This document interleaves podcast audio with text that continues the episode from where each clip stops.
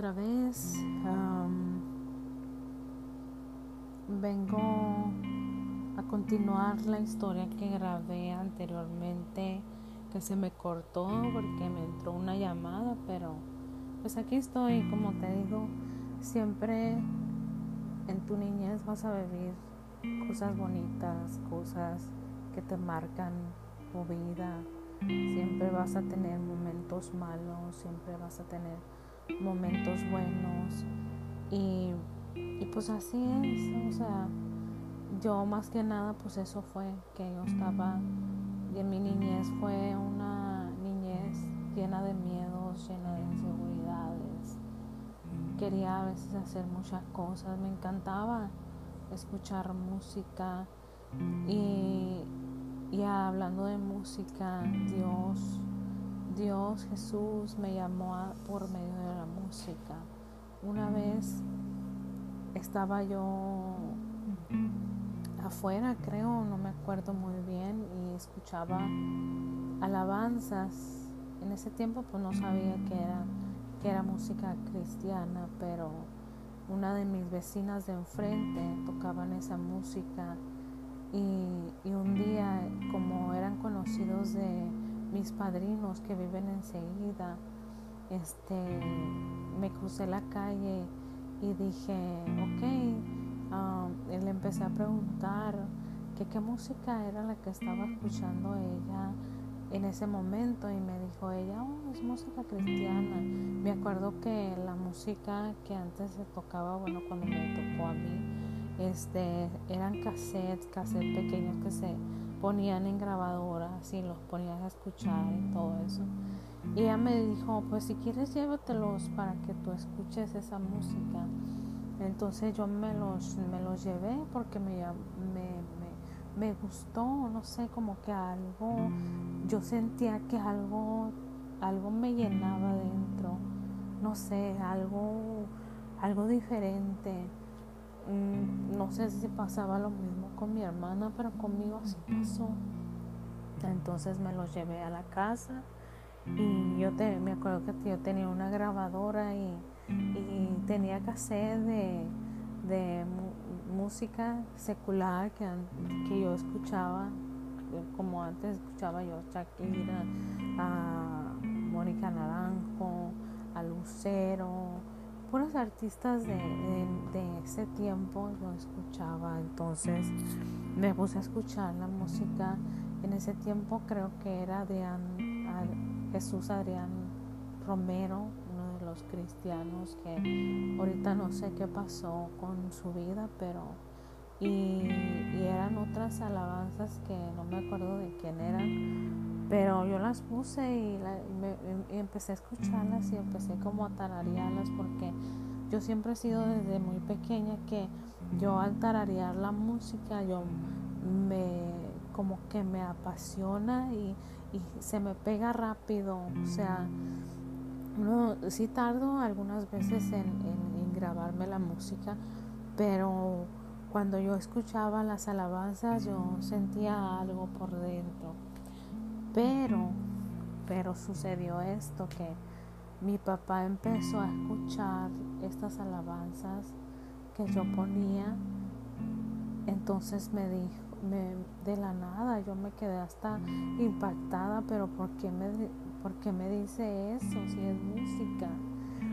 Entonces, como si algo en él que tuviera él, ya sintió algo, como que era algo que aborrecía esa música, como que, no sé, yo, yo así lo noté. Entonces, lo único que me dijo mi papá es que regresara esa música, que no podía estar escuchando esa música y que se la regresara y que si yo quería escuchar música, que fuera, porque nosotros yo pertenecía a la iglesia católica y, entonces me dijo él, si quieres escuchar música, o sea, ve y búscala a, la, a las librerías de, que estaban ahí, a una librería que estaba ahí en, en, la iglesia donde íbamos nosotros, había una, una como tiendita y ahí si quieres, me decía, y si tú quieres ir y buscar música, búscala ahí. pero no la busques en otro lado. Y yo me quedé pues muy desanimada porque pues ni modo y al, y al cabo pues yo le llevé otra vez los cassettes y, pero si alcancé a escucharla por, por muchos días me acuerdo y entonces pero pues al final y al cabo la tuve que regresar en ese en ese mismo momento es cuando cuando cuando Dios me empezó a llamar por medio de esa música y, y yo sentía algo. Y yo, como te digo, yo, yo creía en Dios, pero no lo conocía como ahora yo lo conozco. Entonces, entonces ¿qué te, qué te trato de decir con esto? Que, que Dios de alguna manera está llamando a los que él ha escogido porque Él, él, él, él te escoge. Él te escoge. Somos escogidos desde el vientre de nuestra madre. Ya estamos, ya somos predestinados. Y mucha gente pues no entiende eso. Que estamos predestinados a servirle, estamos predestinados a, a estar junto con Él. Este, y, y yo le clamaba porque hubo una vez que yo le clamé por un tío que había llegado de Michoacán y, ese día no llegaba a la casa mi tío, se había ido no sé a dónde y como sabía que él tomaba, entonces este dije, híjole, se va a perder y todo eso, pero se hicieron las 11, bueno, se hicieron las 10, las 11, las 12, la 1 y no llegaba. Yo me acuerdo que eran como las 12 o la 1 cuando empecé a decirle a Dios, Dios, envía a alguien. Y empecé a llorar y a llorar y como, como a clamarle a Él.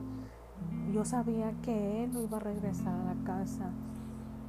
Entonces sucedió algo que yo oí que la puerta de la reja como que se abrió y yo abrí la, abrí la ventana y me asomé y vi a un hombre más alto que él, que lo acompañaba, cargaba como, bueno, si por sí en las mañanitas, pues ahí, ahí como es un lugar muy fresco, bueno, en las noches y en las mañanas, yo lo vi con un, con un abrigo y, y hace cuenta lo, lo, lo, lo, llevó hasta donde hasta donde estaba la casa y, y ahí lo dejó y ya fue cuando yo me sentí más tranquila. Ya después mi, mi mamá le preguntó, yo creo como que en una de esas a mi tío se le, se le abrió el pensamiento y empezó a recordar ese momento. Dice que le platicó, le platicó él a mi mamá que,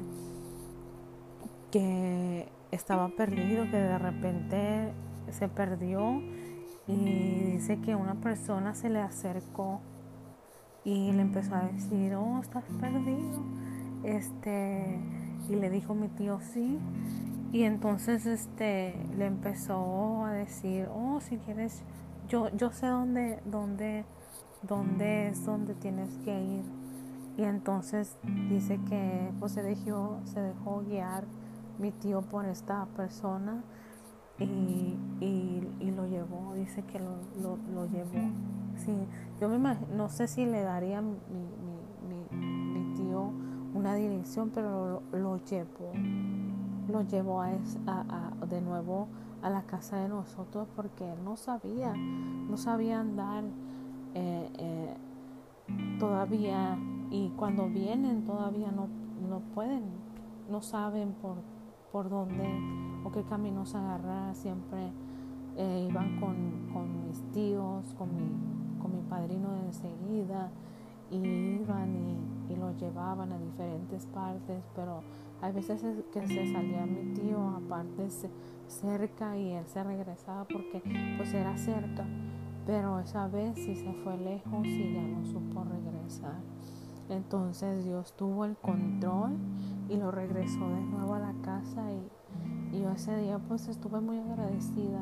E, esa fue también una de las experiencias con Dios sin, sin haberlo todavía conocido como verdaderamente era y eso que yo iba a la católica Pero como te digo, o sea, yo desde pequeña yo sentía un vacío grande dentro de mi corazón.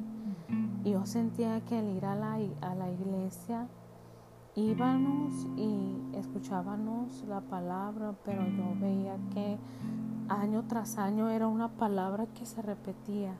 Como era, yo sé que está bien aprender, yo aprendí mucho y me guardé muchas cosas, pero algunas de las cosas como que no, no, no encajan muy bien, pero hay otras que sí. Yo sentía que era nada más desde el nacimiento de Jesús hasta la muerte. Y luego comenzaban otro año y así. Y comenzaban desde el nacimiento de Jesús, que era en diciembre, y luego acababan en marzo. En marzo, en abril o en mayo, más o menos, se hace lo de la, lo de la cuaresma y todo eso. Y empiezan a que Jesús falleció y ya eran como otras cosas y así, como que era un patrón que se repetía una, una y otra vez. Pero cuando íbamos a la iglesia todos los domingos, yo sentía que al salir de ahí no había un cambio. Yo sentía que las cosas más se iban empeorando. A veces que no te miento, pues como cualquier pareja, tus papás se, se peleaban y yo decía, pero ¿por qué si vamos a la iglesia? ¿Por qué no, no hay ese cambio? O sea, luego, luego saliendo de la iglesia, luego, luego se peleaban. Ya todo el domingo estaban todos peleados. Y yo decía, pero ¿por qué? ¿Qué está, qué está pasando? O sea, no entiendo esto. Yo me decía a mí misma, debería de haber una, un cambio en ellos, pero no había nada. Entonces era también una que me agarraba una desesperación, tal vez por eso nosotros, yo y mi hermana y luego además de mi hermano que después nació, este, siempre que yo sepa que yo siempre he tenido en mente, ahora que yo estoy aquí viviendo apartados de ellos, pues ya pues soy un poquito más abierto, pero antes era como de ese tipo de personas antisociales que me apartaba, me apartaba, era muy sí tenía uno o dos amigos, nada más, uno, una o dos amigas. Pero era así como que nada más llegábamos a la casa y pum para arriba, porque era la casa de nosotros, era de dos pisos. Entonces, pum, o sea, llegábamos a la casa y todos para arriba, todos por cualquier lado, y, no había, no se, no se veía esa unión.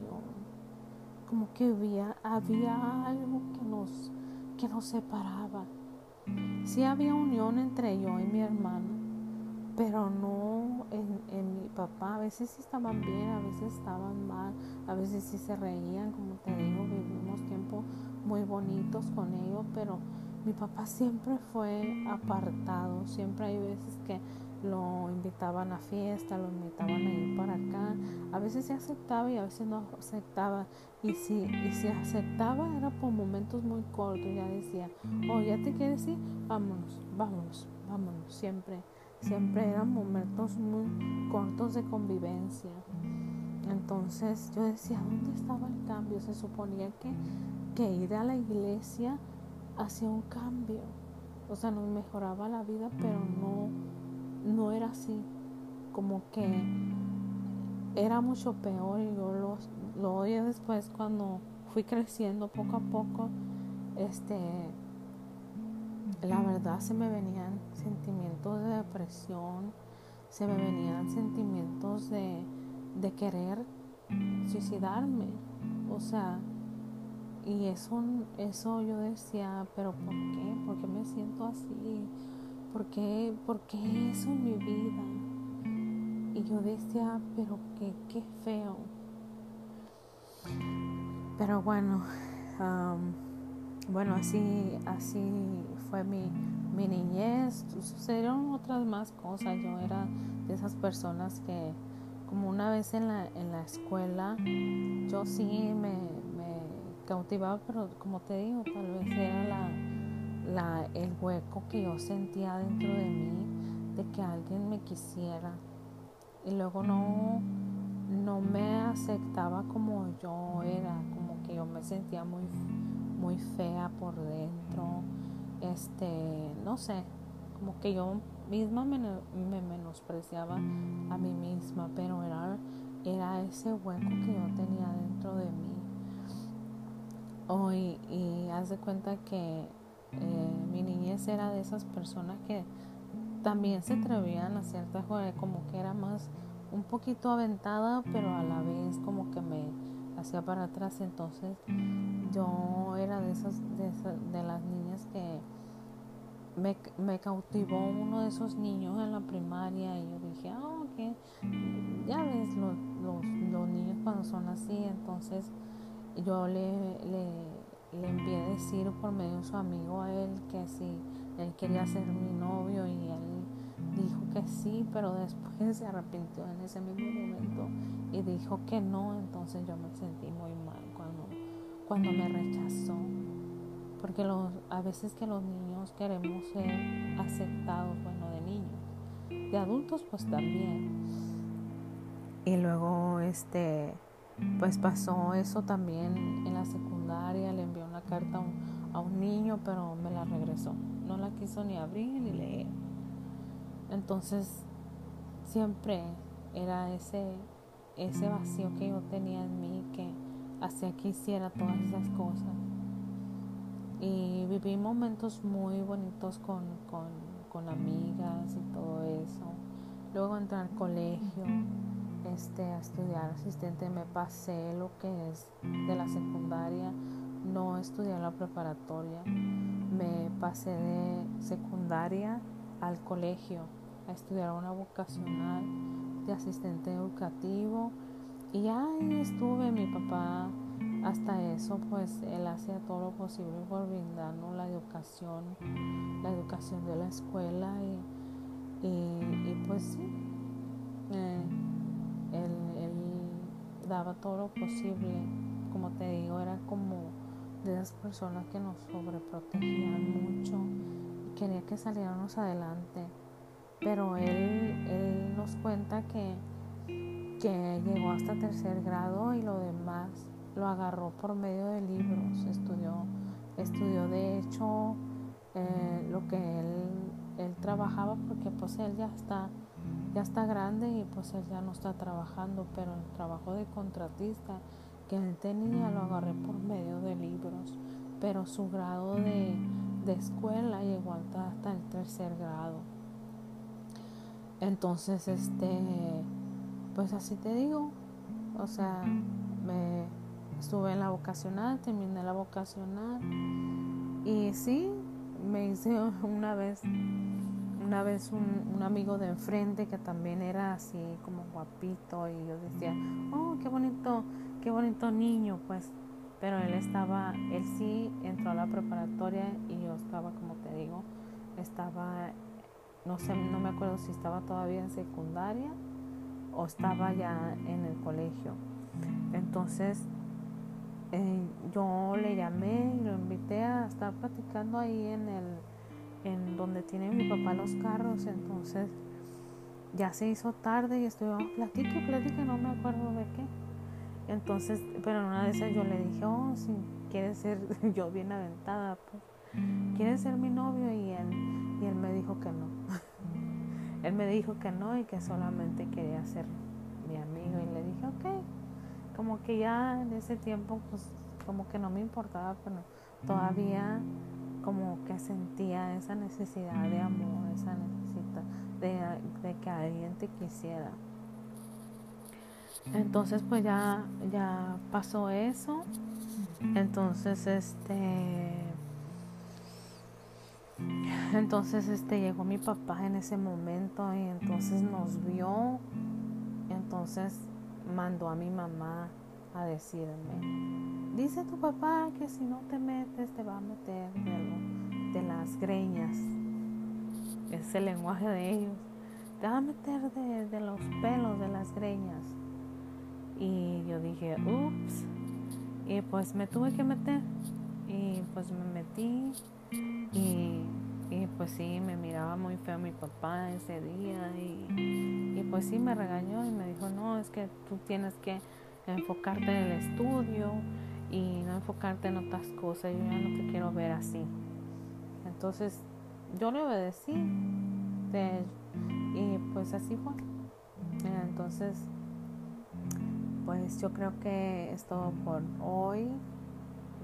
Y ya a partir de ahí, pues ya cuando me vuelva a hacer la grabación, pues te voy a contar ya después cuando me casé y, y lo que pasó. O sea, ya después todavía no, no entraba Dios por completo a mi vida. Oh, y luego en una de esas yo, yo me le revelé como dos veces a mi papá y yo a veces, pues ya que estoy en los caminos de Jesús, yo me lamento de haberlo hecho. Porque era una muchachita inconsciente. No sabía, no sabía y tal vez la rebeldía de la adolescencia, yo no sé qué sería, o, como te digo, la falta de amor. Yo me acuerdo que antes, como te digo, íbamos a la iglesia y como estaba más pequeña, yo me acuerdo que le agarraba la mano de papá y se la acariciaba y se la sobaba y como que le gustaba, pero ya llegó a una cierta edad que ya yo, yo ya no lo pude hacer. Hoy me acuerdo una vez que él estaba trabajando ahí en la mesa y que de repente este, estaba trabajando y, y, le di, y le dije, papi, quiero, porque yo le digo así, papi, papi, ¿puedo hablar contigo? o Algo así, no me acuerdo muy bien qué le, que, que le quería decir y me dijo, no, ahorita no. Y yo dije, wow, es cuando sentí el rechazo totalmente de mi papá y yo me hice para atrás y dije, ¿qué está pasando?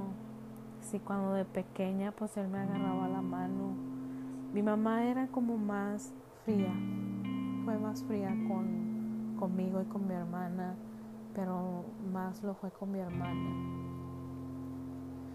Este, pero sí, lo poco que yo tenía, que yo sentía que tenía el amor o sea, se fumó en ese momento. Al momento que él me dijo, oh no, ahorita no.